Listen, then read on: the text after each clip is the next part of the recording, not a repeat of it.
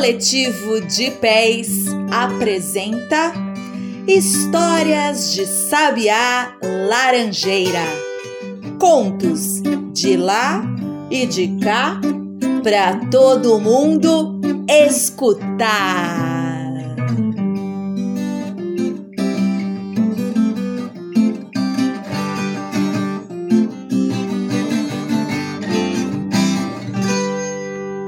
E agora, hora da história.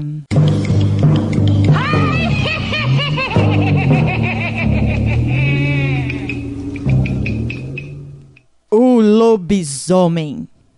Quando num lugar aparece um homem magro e abatido, caladão, sempre olhando torto, com sobrancelhas grossas e orelhas compridas, é melhor ficar esperto.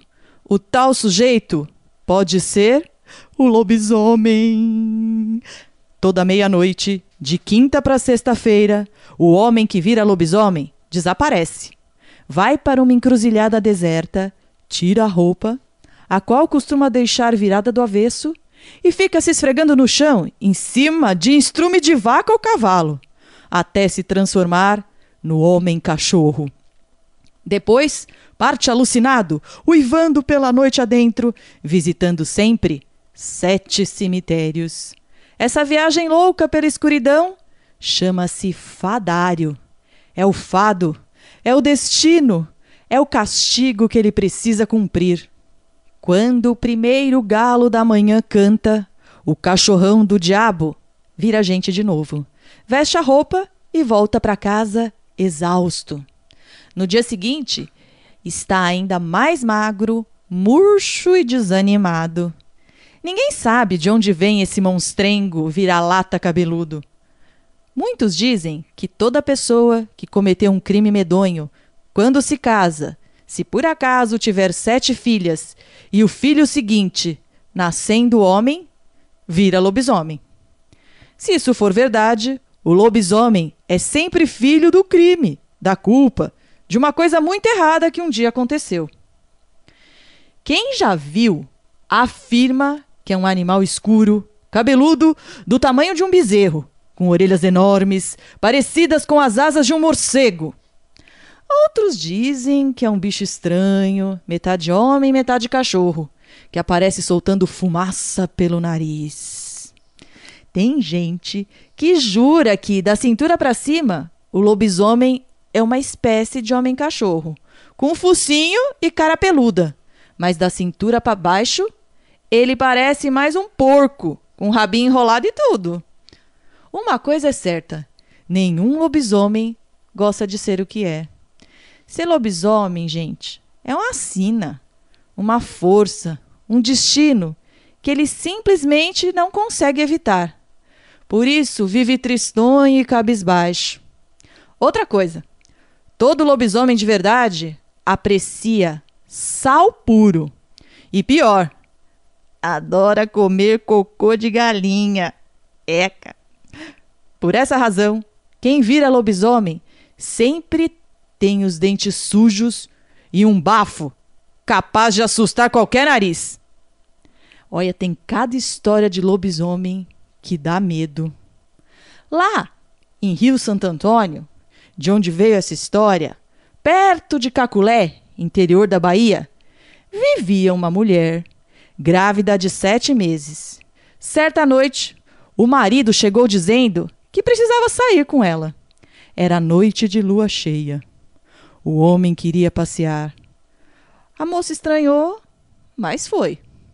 Quando deu meia-noite, os dois chegaram a uma encruzilhada. Então o marido botou a mão na cabeça.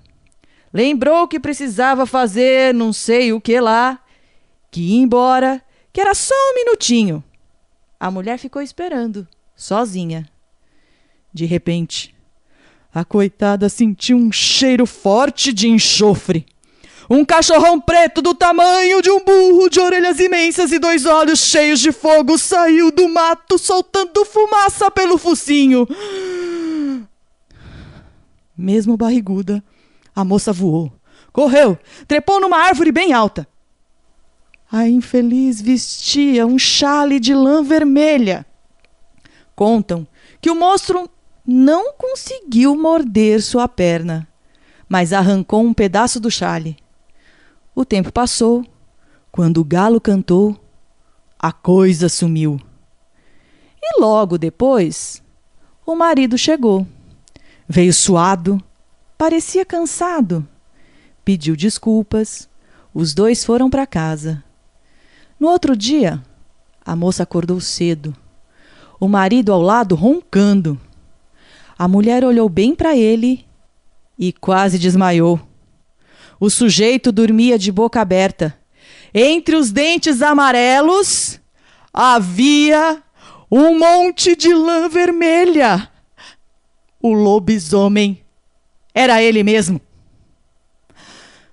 Bom, para afastar o homem-cachorro, dizem que vale a pena desenhar uma estrela de sete pontas, chamada também de sino de Salomão ou signo de Salomão, na porta da casa.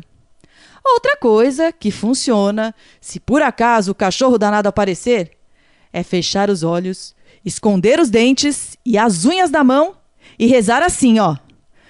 São Romão está em Roma, a cabeça em Portugal. Deus me livre, Deus me guarde do cão bravo, cão malvado, que vem vindo me danar. São Romão, sejai comigo, para sempre do meu lado, para sempre meu amigo. É, eu espero que vocês, nossos ouvintes, nunca encontrem com o lobisomem, porque eu, só de saber dessa história aqui, ó, já tô morrendo de medo.